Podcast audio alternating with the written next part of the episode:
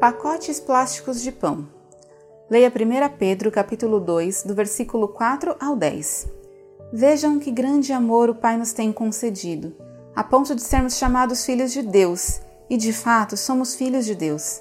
Por essa razão, o mundo não nos conhece, porque não o conheceu. 1 João capítulo 3, versículo 1. Em uma manhã de neve chuvosa, minha irmã e eu procuramos na cozinha por sacos plásticos de pão já descartados. Após a morte recente de nossos pais, não poderíamos comprar calçados de qualidade. Em vez disso, usamos sacos de pão para cobrir nossas meias, de modo que nossos pés e tornozelos ficassem secos na longa caminhada até a escola. Ao chegar lá, fui imediatamente ao banheiro e me escondi em uma cabine.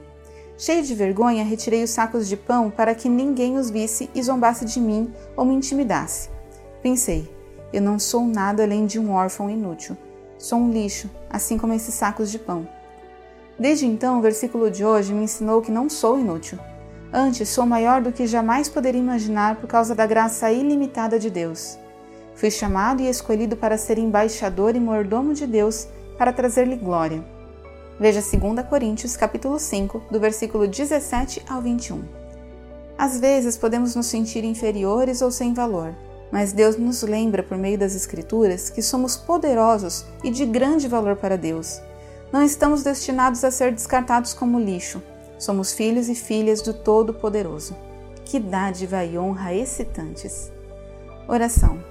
Abba Pai, quando nos sentirmos inferiores e sem valor, por favor, coloque em nosso coração o imenso valor e o amor que coloca sobre nós. Em nome de Jesus, amém.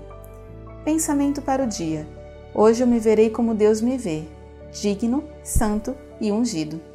Oremos pelas pessoas que não têm um calçado de qualidade.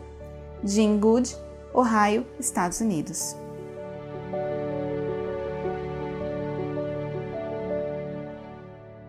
Essa mensagem foi publicada originalmente no No Cenáculo Impresso, edição de março e abril de 2022.